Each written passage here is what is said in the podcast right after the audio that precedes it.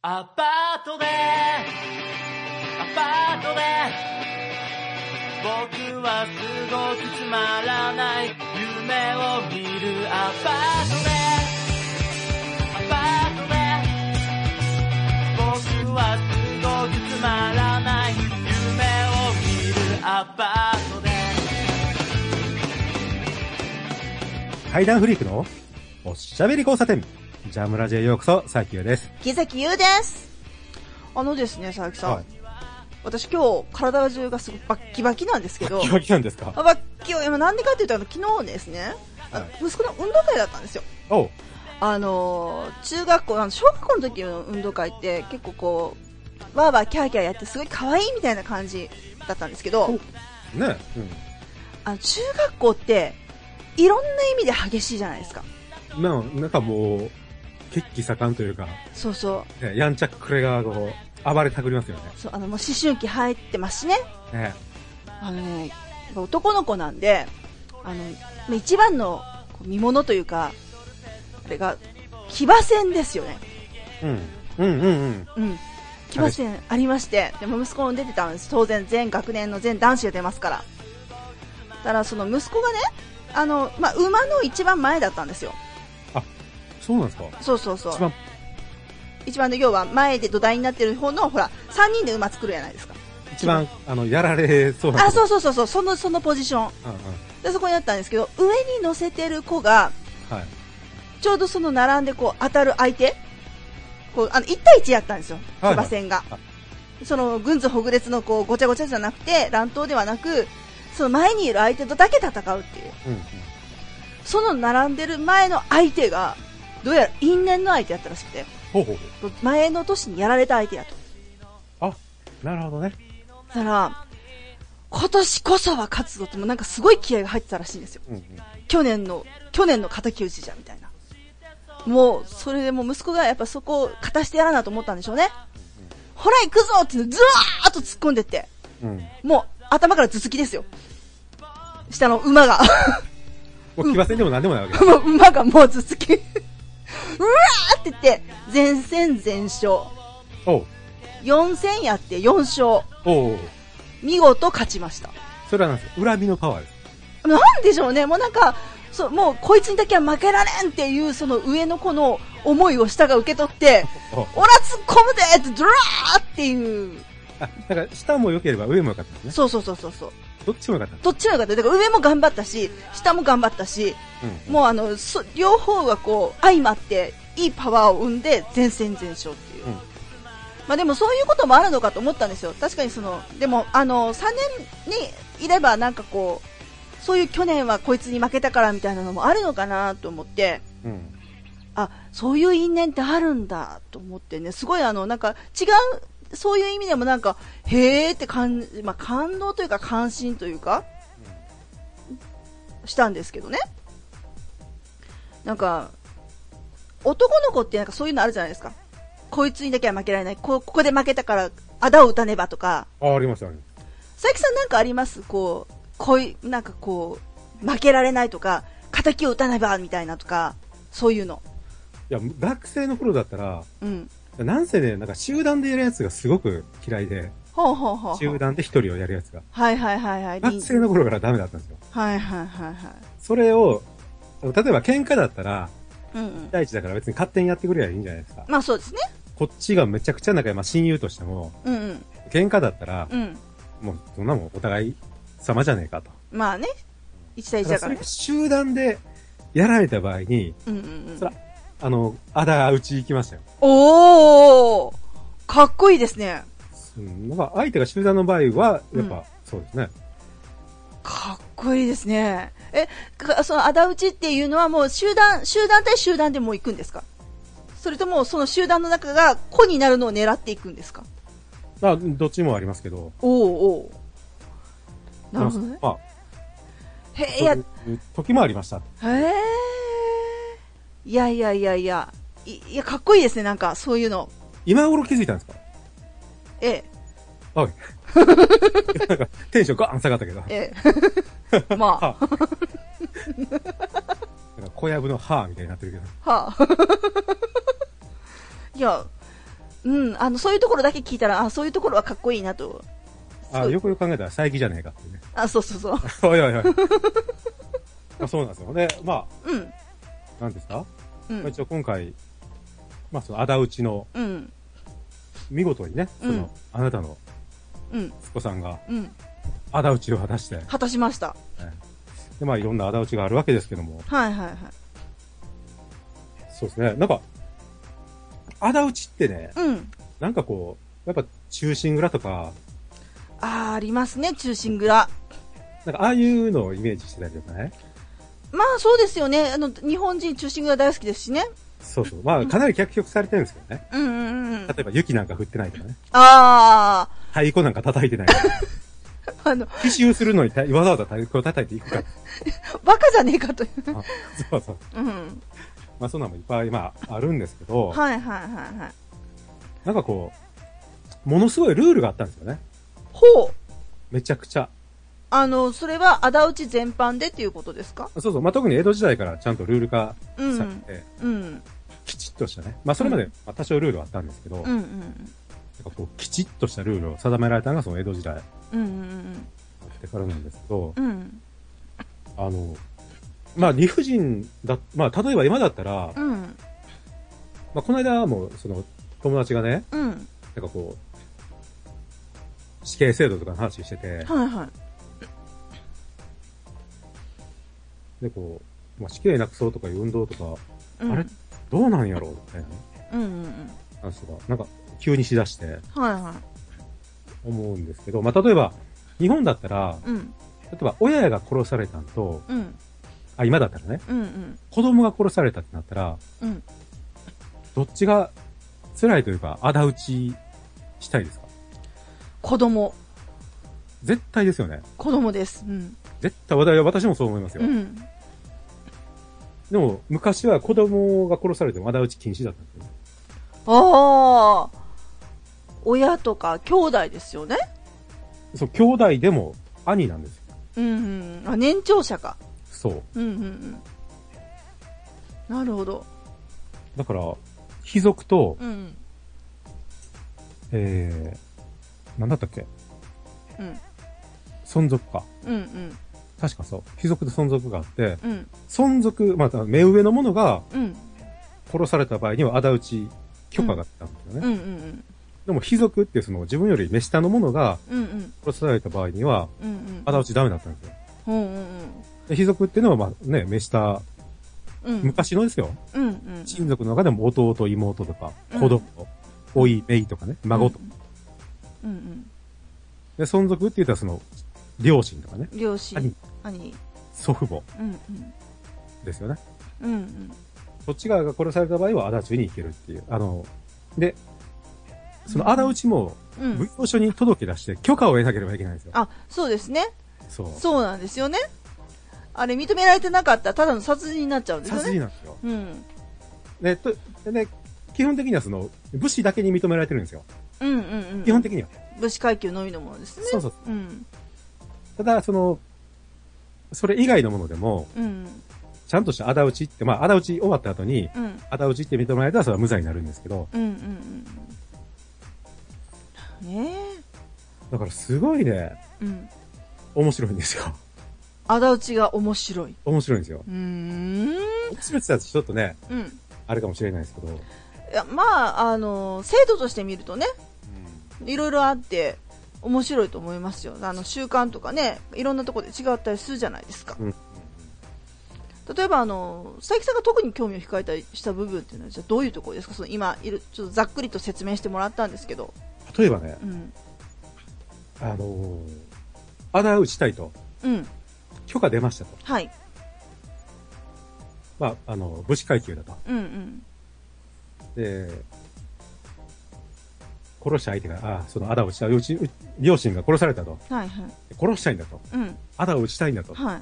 ただ、どう考えても、うん。なんとか流の剣術を、まあほ う。ほ得得してる相手で、う。はいはい。どう考えてもこっちが弱いと。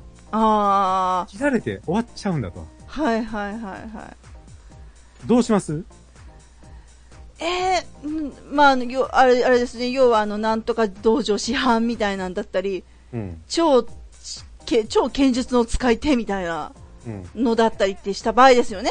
そう。まあ、あの、極端に言うとね、わかりやすい例で言うとね、あー力の差が本当にあって、うんどう考えても勝てないと。えー、どう考えても勝てない場合。え、でも、でも本人がやらなきゃ結基本あだ、あだ討ちじゃないですよね。え、殺し屋雇ってもいいんですかそうでもないんですけど、ああの、まあ、基本的にはそうなんですよ。はいはい。基本的には。うん。そううんまあ、それで合ってます。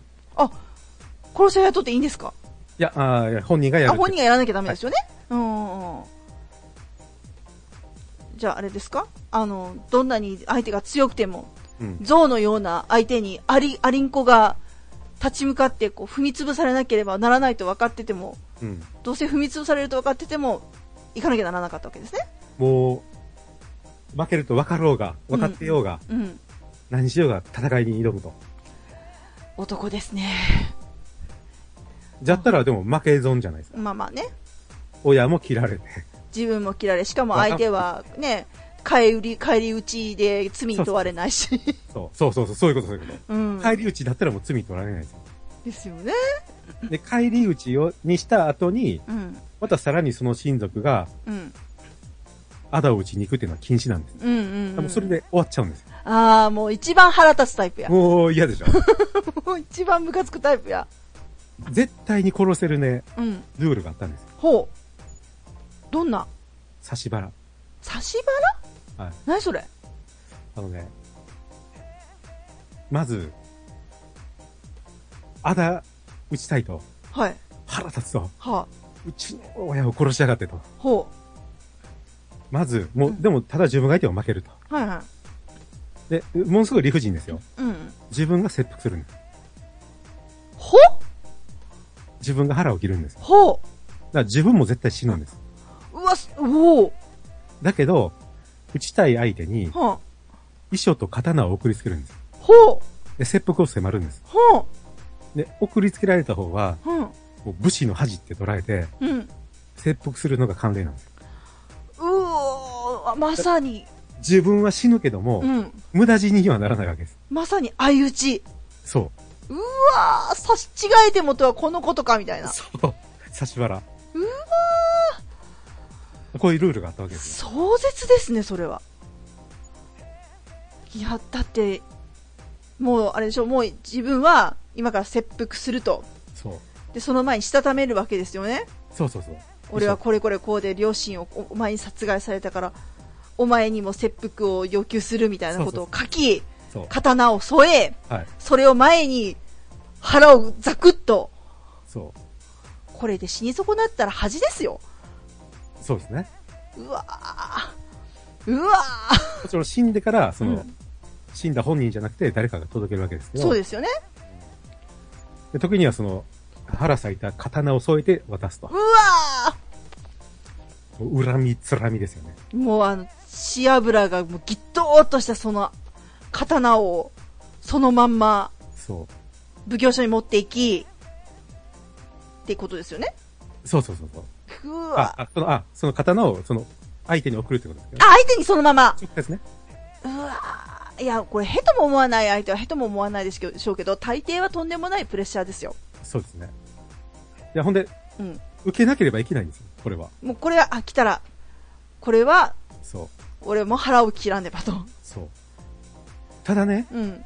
わけのわからん差し腹が出てくるわけですよ。ほう。どわうけいがわう、からない差し腹。どういうこと例えばね、うん。これはまあ、男の例なんですけど、はいはい。ある男の例なんですけうど、ん。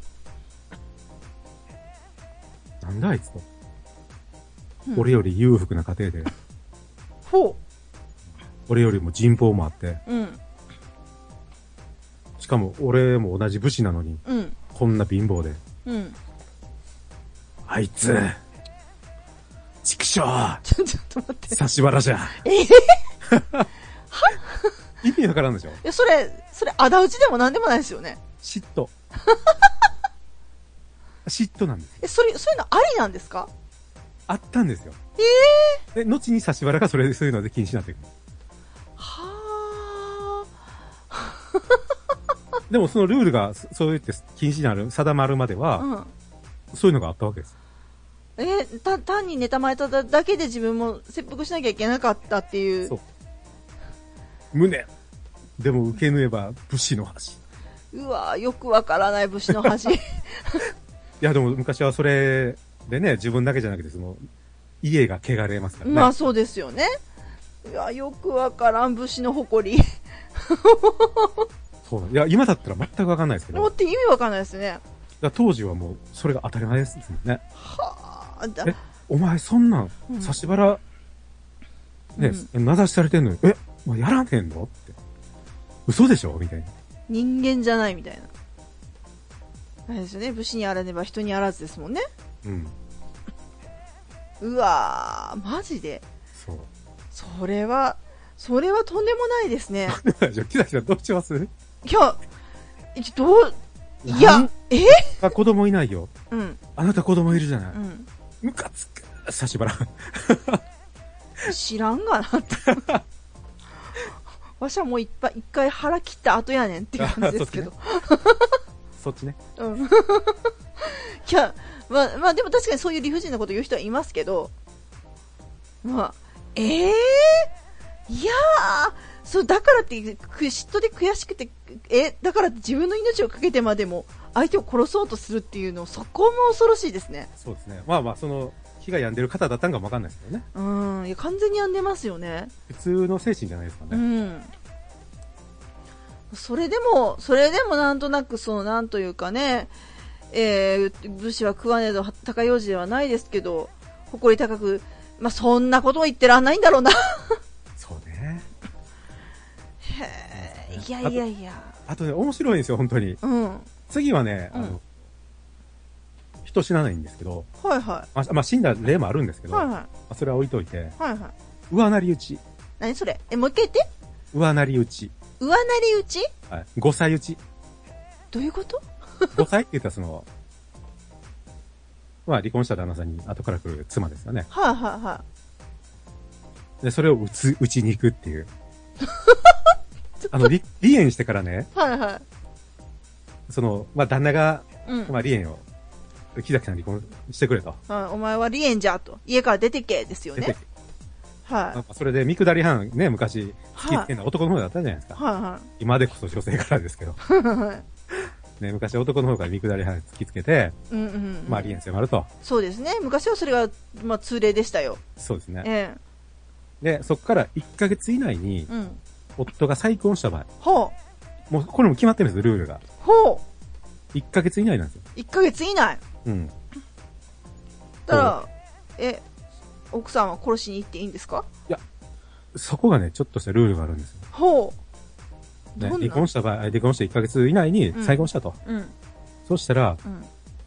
ね、あの、前妻が5歳に、うん。あだ討ちすることが認められてるんですけど、はで今言ったそのルールがちゃんとあってい。、ほこう、りあの、離縁された方のね、う。うん。前妻が、うん。こう、まあ、親族の女性中心に、もう女性のみなんですよ。はい。もうその時は。ほうほ女性のみを集めてう。、はい。で、もういろいろ話し合って、うん。その5歳。うだん。から言ったら前の自分が住んでた家ですよね。うん。旦那と今住んでる5歳ですよ。うん。うん。そいつに二十歳以上来るんですよ。ほで、その二十歳以上には、う。うん。日時、はい。いつ行くとかね、は何時ぐらいに行くとか、い。はこんな武器で攻めに行くとか、い。うん。はい。もう武器までちゃんと書かれてる。えー、対策取られたら終わりじゃないあ、そうそうそう、そうそう、そうなんですよ。でほ、武器っていうのは、うん。うん例えば今だ差し腹の話したらなんかすっごい物騒でしょはいはでもこの女のい。うん。はこのあだ討ち、はい上なり討ちって5歳討ちっていううのは、ん。あの、武器っていうのはう、ん。もう木刀とか棒とかしないなんです。刃物じゃないんですね。じゃないんですよ。もうそれ禁止。は真剣なのはもう禁止なんでー。はいはいはいはいはい。す。で特に市内が多かったんですよ。はで、二十歳以上送られたら、まあはいそれでもー。うん。怖いじゃないですか。あ、まあ、そりゃそうですわ。ごく稀にビビって逃げるんですけど、はいはい。大抵の女性は肝が座ってて、来るなら来いと。いやまあ武家の女 性はね、それはもう、ええ、そうですよ。そうでないと、あの、武士の妻など務まりませんよ、ええ。そうはあ、でもす、最低は受けてたってわけですね。はあ、秋崎さんどうしますええまリエン、ど、どっち、どっち側としてですかああ、まず、そうしたら、受けて立つ側。受けて立つ側、主催側。 5歳側。要はあれですよ話を聞きまねし。たと旦那取ったから一発殴らせろってことですよね。あ簡単に言ったらね。ああ、まあ、な、殴るんで済むならいいかな。あほんで、じゃあ、ちょっと続きましょうか。うん。これ聞いてからまた同じこと聞きますね。はいはい。えー、人数、うん。えー、数十 人。多い時100人。いや、それ死にますやん。あ、これもね、またルールがあるんですよ。は数十人から多い時100人以上い。は集めて、その5歳の暮らしてる元の自分が住んでた家ですよ。い。はいはいはね。そこに乗り込んでい。、はい。きえーうおー ってこう、攻め入るんですけど、はい。でこう、旦那を寝取りやがってとか、はい。私が住んでいた家にどうなた暮らしよってからねとか、ひえーってこう、茶碗は割る、へっついくも釜は壊す、化粧道具は床に叩きつけて、米は巻き散らして、ほもうなんせ家中の火災道具を、もう市内やらないやらで、う。じゃあ、めっちゃがいいですよめっね。ちゃ破壊しまくるんですよ。はいはい。 はあ。基本、5歳は反撃しないんです。反撃しちゃいけないんですね。反撃しないんですよ。はあはあ。あ、もちろん、したうん。例もあるし、はいは殺し合いになった例もあるい。んでマジですかはい。女怖いなす。そう。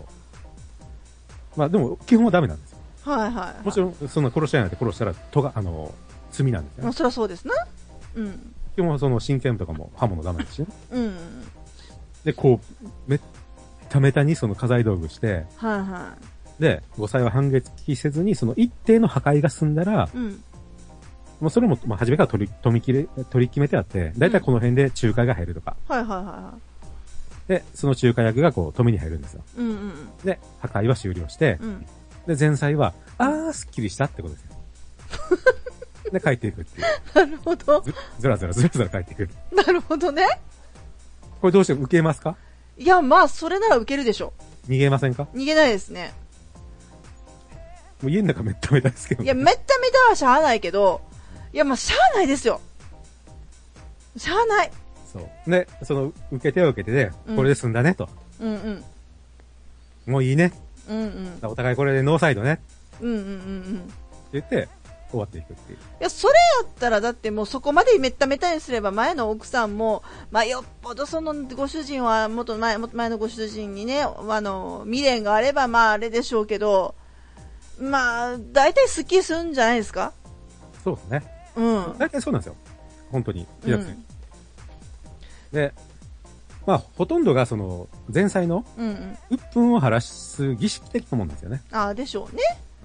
うん。うん、だと思います。本当にこう、うん。あ、もう、わかったなと。もうそれでいいなと。うんうん。いうその儀儀式的なもので、うんうん。こう人を傷つけたりとかっていうのは基う本んしないっていう。うんうんだからやっぱりこうう、ん。女性の場、うんうんうんその炊事場がめっためたにやられるっていう。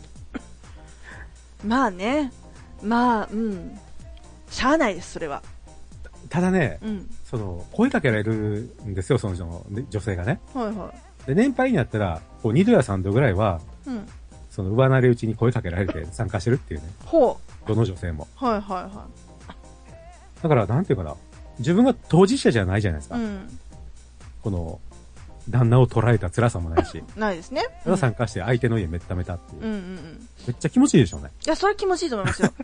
いやだってほらな、昔のね、まあ想像でしかないですけど、昔の女性はそれは、それはまあ強くたしたくましかったと思いますけど、やっぱりあの、虐げられてた部分もあるわけじゃないですか。そうですね身分的にね。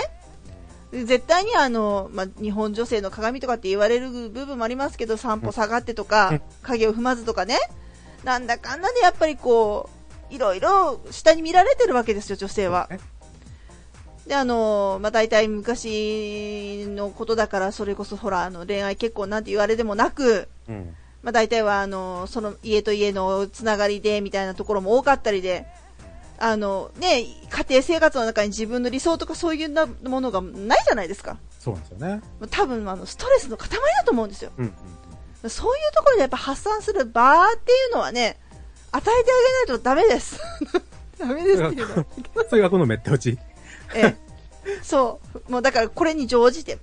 あ、でも本当に楽しみにしてる女性もいていたらしいですよ。あ、でしょうね。いや、そうだと思いますよだってもうあの、大義名分があってめった打ちできるんですもん。そ人の、しかも人の家だからね。う。そう。で、人を傷つけることなく、なく、うん、そ双う方人がもう納得してる上で、そそう。人の家をめちゃくちゃにできる。めちゃくちゃ自に分の家だったら大事ですけど。うそうそう。そうそう。これが上なり打ちっていうね。はあ、でも面白い習慣で面すね。白いですよ。うん。これは本当に、あ、まあ、いい、いいわけじゃないけど、いや、でもいい習慣だと思いますよ。あその、うだねある意味、こうね、平和に手打ちにできるじゃないですか。今、今の方がドロドロしてますよ。その、お旦那取られ、取った、取られた、殺、ね、取った相手を殺したりとか。まあ、ねそういうこともね、昔もなかったわけではない、ね、ないっていうふうに、まあ、佐伯さんもおっしゃいましたけど、でもあの、もうそんなふうに陰にこもってドロドロするよりも、ぷわーっと暴れて、ぷわーっと晴らしてって、いいじゃないですか、健全で。そうなんですよね。ええ。もう大変結構です。本当、なんていうかな。え自分の手でね、え。うん、こういうふうにやる。まあ今だったら、うん、あ逆に、その、旦那、今の旦那が、うんうんまあ今の旦那って聞いていいのかな、うん旦那さんがもしうん。取られた場合に、うんこの制度があったら行きます、ああ、旦那が取られた場合にこの制度があったら、あーうん、行くと思いますね。行って、あの、本当その、別に旦那はあげるけど、別のストレスを解消してる。壊させてくれる。そこのその、こその前のたまりたまったストレスをこう、晴らさせてくれるああと思います。うん。このそういう制度があったら乗っかってますね、私。なるほどうね。ん。もうだん、とりあえず旦那あげるから。旦那はける。 あげるからストレスだけは晴らさせて ちょうだいって。やってると思います。なるほど。え行くと。え。ええ。勝ち込み行くと。勝ち込みいきますね。い いまあまあそうでしょうね。私も女性だったら行くかな。うん、いい制度ですよ。そういうすっきりしてね。うん、そうですよ。でもお互いノーサイド。そうそう。だって人を、人を殺すことはないわけだから。ないないない。うん。基本はね。そうそうそう。だからもう、その、いいですよ、私はもう、物に当たって、うわーって暴れられたら、もう、はぁ、すっきりしあた。ーすっきりした。一緒じゃないか。 一緒にいるって言ってだから一緒なんですよね。その、人間ですから、その江戸時代だろうが。うねん。それはもう変わんないです平成時代だろうが。うん。それはもう構造変わんないですよね。いや、いいな。今、なんかこういう制度復活しないかな。で、なんだっ け、あこ上のなり打ち復活。そう、上なり打ち保険みたいなのとかがあって、上なり打ち保険かけときあ、まわせんか。あ、あ、あ、そうか、今だったらね。そうそう。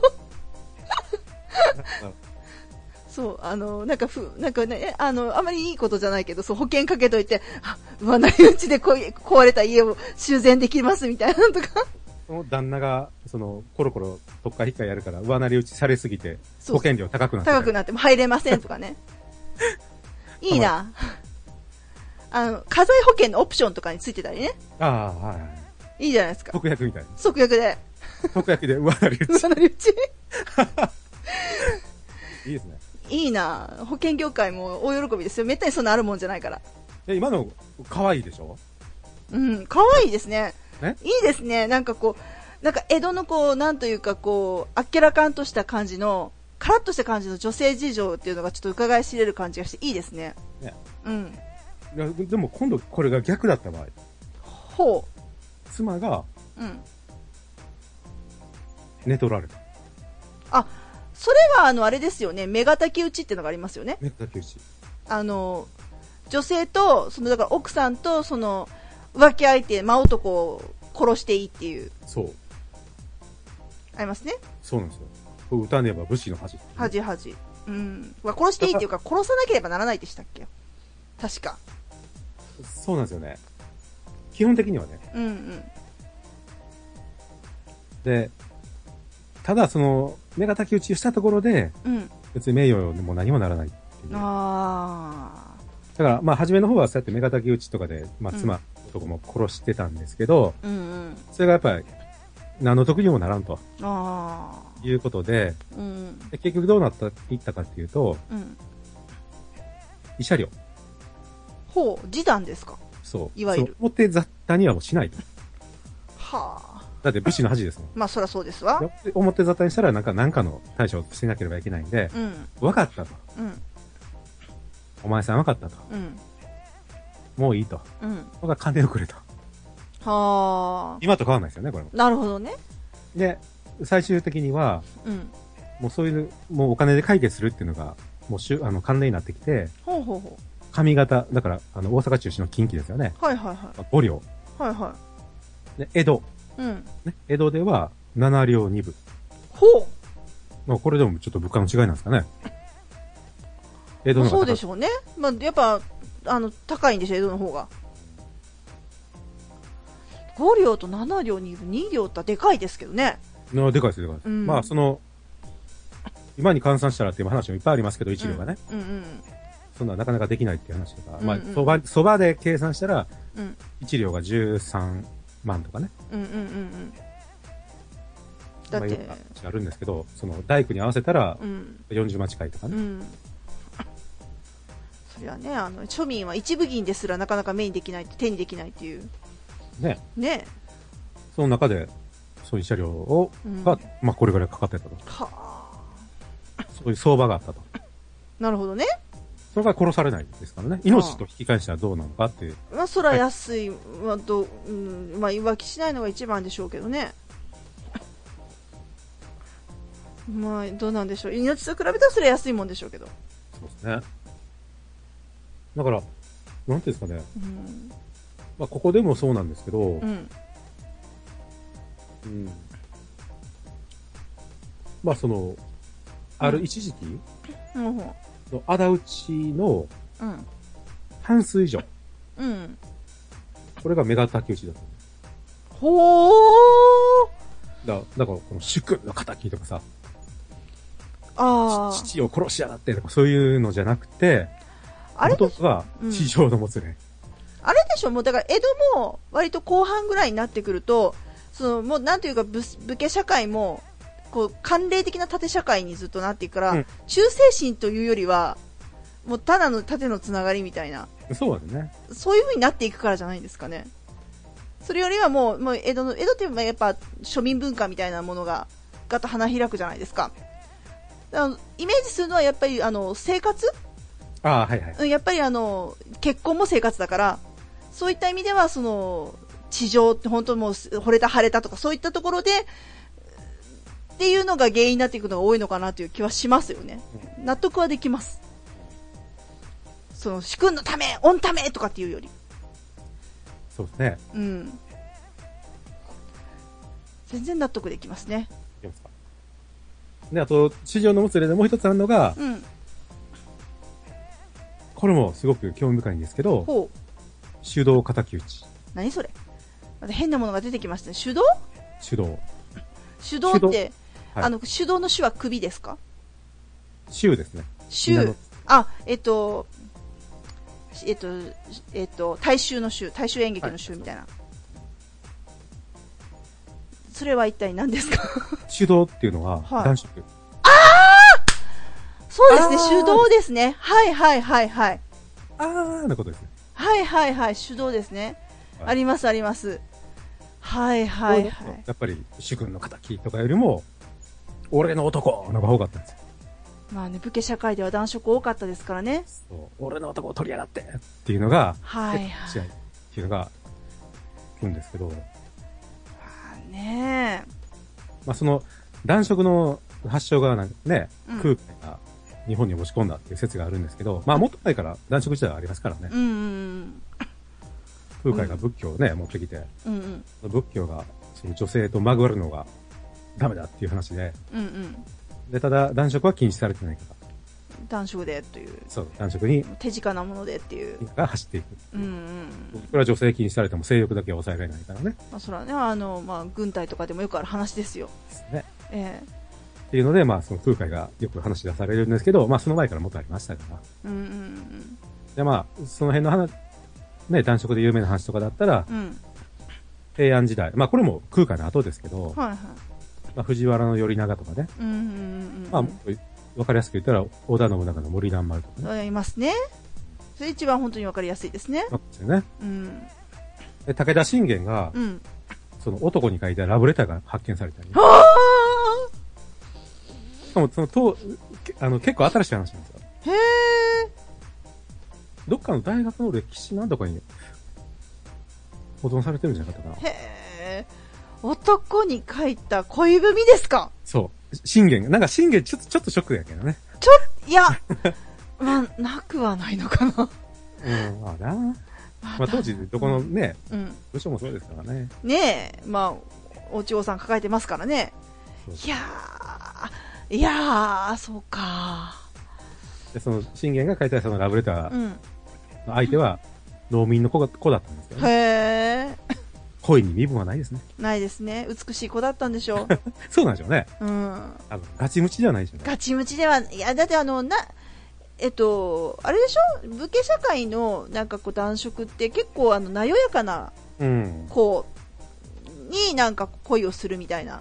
森蘭丸がそうですもんね。そうですね。だからあの、車、えっと、談笑が多い車なんかは、やっぱりその、線の細い子を集めてたっていう話もありますしね。そっか、なんかこう、一部の女子が、ね、喜びそうな話題ですね。そうなんですよ。こうんれが主導敵討ち。なるほど。こういう、こういうものが捉えた場合に、てめえこの野郎っていうのが、主君の敵よりも圧倒的に多かったっていう。あのいつも私、そういう時話が出る時に思うんですけど、は主導っていうのがその、まあ、まあまあその、ね、よくある話だとは言っても決してメジャーなものではないわけじゃないですか、うん。まあ、まああるくまでやっぱマイナーだったと思うんですよ、いや、当時はメジャーなんですよ。まあ、あえでもでもやっぱお家のためには、えー、とお妻をめとりみたいな、まあ、家光公なんかね相当あの目のとさんが苦労してますから。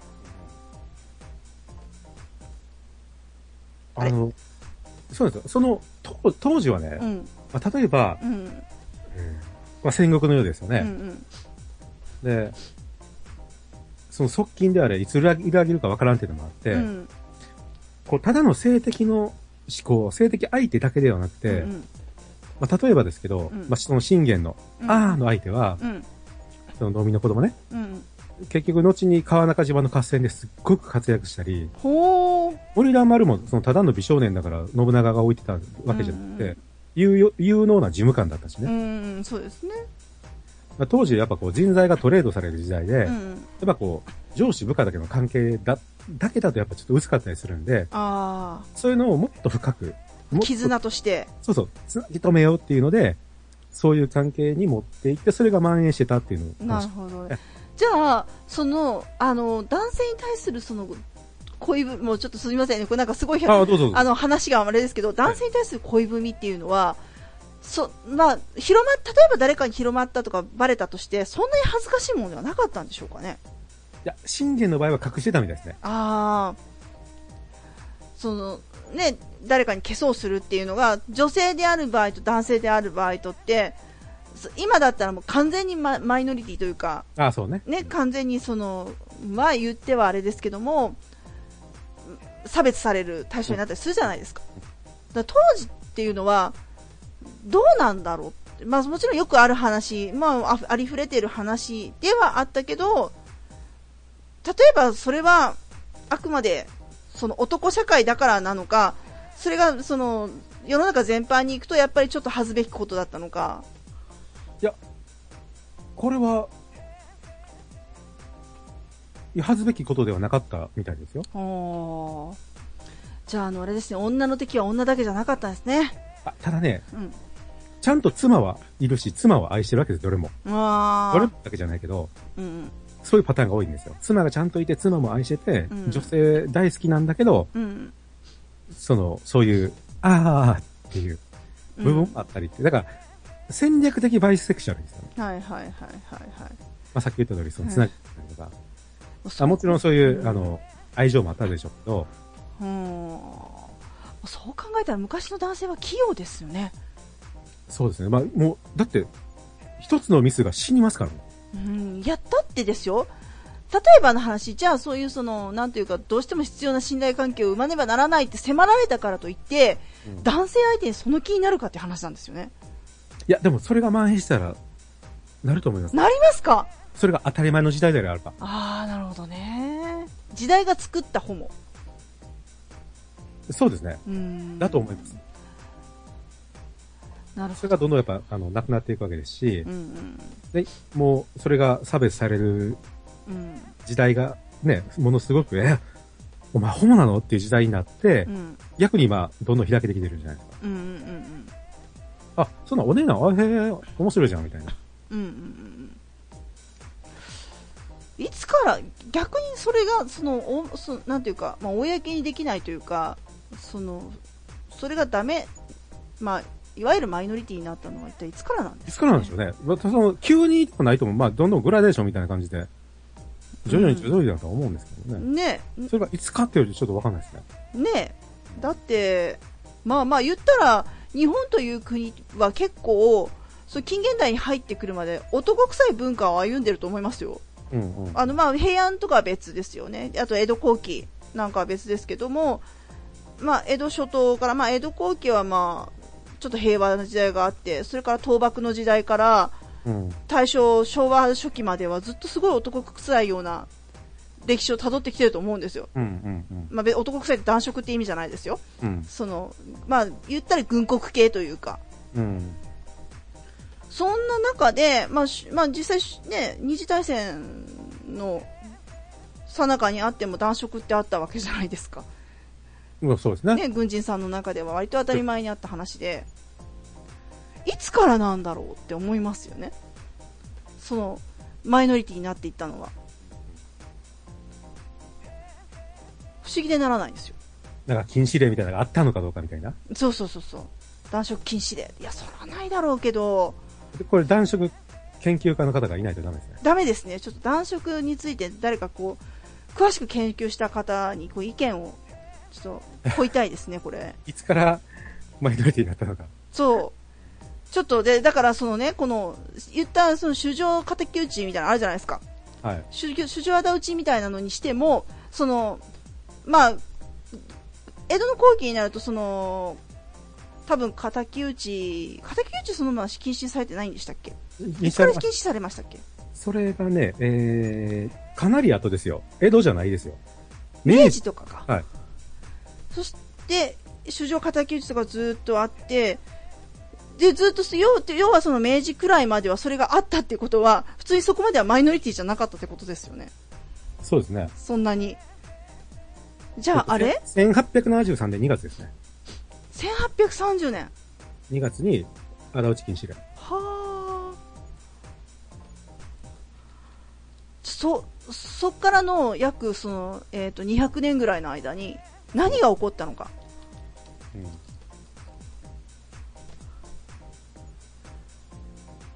面白いですね。まあ、それはもちろんいろんな、いろんなこと起こってますけどね。明治維新以降うにん、あだ討ち禁止令がなって、うんもういろんな、もう、すごい変わりましたからね。まあすごい変わってますよね。めちゃくちゃ変わりましたからね。うんうんうんうん。第一次世界大戦もありゃ、ね、第二次世界大戦もありゃ、いやー何何があってそんなことになったんだろうないやまあちょっと男色研究家の方ぜひぜひ参戦してくださいこれちょっと私個人的に個人的にというかもうすごく知 りたいそう、なんか主導敵討ちからなんか偉いことになってきてえらいことになりますすいません いやまああだうちの話がなんでこんな話になったやら本当に申し訳ないんですけど主導敵討ち から。主導敵討ちからですよ。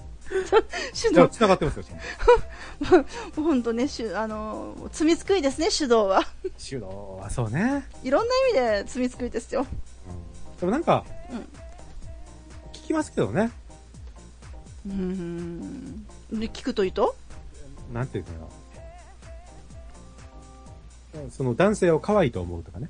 あーあーありますかいや、その抱きたいとかじゃなくて、うんあ、私うんはない ですよ。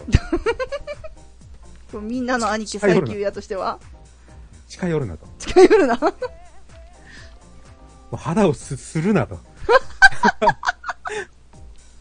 熱いと。いやーいいじゃないですかモテそうでいやいやいや。ねあそう、来たら抱きしめるぐらい。まあ別に私、その同性とかは全然嫌じゃないですからね。まああのあれですよね自分に関わりがなければじゃあ別に寄ってきてもいいじゃないですか。うんうんちょっと離れろとか言えばいいだけなので。はいはいはいはい自分が対象にならなければってことですかそだれかとらも最初になったとしてもね。た対象になることをこうす強いられなければってことですよね別に敷いてきてもこっちが別にあそんなか弱くないわけですからあ、、ああ、なるほど。痛い思いするのは向こうなんで、なるほど。ニーブラでこう、ね、ヘッドロックみたいなのしてもいいわけです。なるほどね。それがええねんっていうやつもいるかもしれないです。あまりね、しつこかったら、ちょっと、首折りますけど ね。本当まあ、こっちが主導権あるんで、まなるほどね。なるほどね。あ、ちょっと寂しかったら、うんまあ、ちょっと抱きしめてあげるぐらいするかもわかんないですね。抱きしめてあげる。 なるほど。そっから、あの、なんていうんですか、過ちが、ないない。い何ですかや、だって、だたまあ、例えば友達が、うなんか辛い思いして泣いてたら、うんうん後ろから、おい大丈夫かってこう、グッてしてやることとかあるじゃないですか。牛はないかなある、ありますよ。え、肩を、肩をこう、抱くぐらいは。前からでもね、こう、抱きしめてあ大丈夫かとか。う、うほうほですね。 いや、ありますよ、それあ、は。そうなんですかあ、なんとも思ってないですよ。慰めるって本当に大丈夫かなっていう。そうなんですかそうなんですかあるんです女性を抱かきしめて、こう、撫でるとか、そんなんじゃないですよ。うんうんうん。おい、ポンポンポン、大丈夫かってあ、それはね、あの、やってます、やってます。うちの息子も。友達に。いやだからそういうことですよ。ああ、なるほどね。そんな、ああじゃないですよ。あつい、つい妄想が爆発してしまあいあまのした。系は本当全くなさすぎるんで、ああのね。ちょっとぐらいあっても面白かったんですけど、うんうん。いやいやいやいや。ちょっとぐらいあった方が良かったのに。 ち、あったらあったって言いますからね、 私。面白いから。ねえ。いや、まあ、そっか。あんなんて、なんですかね、後天的に出てくるもんなんですかね。いや、せん、まあ両方みたいですよ。おあの、まあ私がし聞いてる話では、先天的な方と、うん。まあ、要はもう最初からそういう方ですよね。と、あの、後天的に、例えばだから、なんだろう、ももともとはお女性が好きなはずなのに、なんかこいつは可愛いと思っちゃったみたいな。その、単発であるってことですね。その、本当に女性が嫌になって、ではないですね。あっていう人もいると思う、えいるかもしれないですけど、数的にはもう圧倒的に少ないですよね。とと思いますけどね、まあ、私の周りの、まあ、十何人くらいの例なんで、ちょっとわかんないですけどね、全体的にどうなのかは。あ、思い出した。うん、自分にその毛があるかどうか、うん。ホモビデオ見たことあるんですよ。はいはい。ホモなんか、はいはいって、あ、うん、うーん、みたいな感じで言わんといてくれますいいや、や、でも、み、結構、見てる人いますよね。その、毛があるかどうか知るためにですよ。はいはい。いや、だって、まあ、あの、周りの男子結構見てますよ。なんかちょっと見てみたことあるみたいな。ああ、そういう意味でしょそうそう、興味があっ興て。興味でってことでしょそうそうそう。別にそう試すとかじゃないんだけど、どんな、どんな風にやってんのやろみたいな興味でちょっと見てみああて。そっちね。うん。やっぱあかんと思ったっていうのが大半でしたけど。 そうですね。ダメでしたね。ダメでしたか。ダ メでしたね。残念ですね。残念なの いやちょっと面白いかなって思ったんですよ。ええそういう系が。ひょ眠ってたら、はいはなんかちょっと面白いかなと思ったんですけど、うんなかったですい。ね。なかったですか。かったななかったですかあの女装子でものすごい可愛い子があいるじゃないですかあ、うん。あのーもうどっから見ても女にしか見えないような女装子ちゃんしかもあのノンホルってあのホルモンとか売ってない、ああ、うん、めちゃくちゃ可愛い子がいてるんですけど AV、まあ、そういう場合女優って言ってるのか男優って言ってるのかわかんないですけどああの子ならいけるって言ってるやつは何人かいましたでもそれはもう女性として見てるじゃないですっかて。いうことですよね、多分多分そういうことだと思うんですよ。でしょでも、あの、ついてても許せるって言ってた。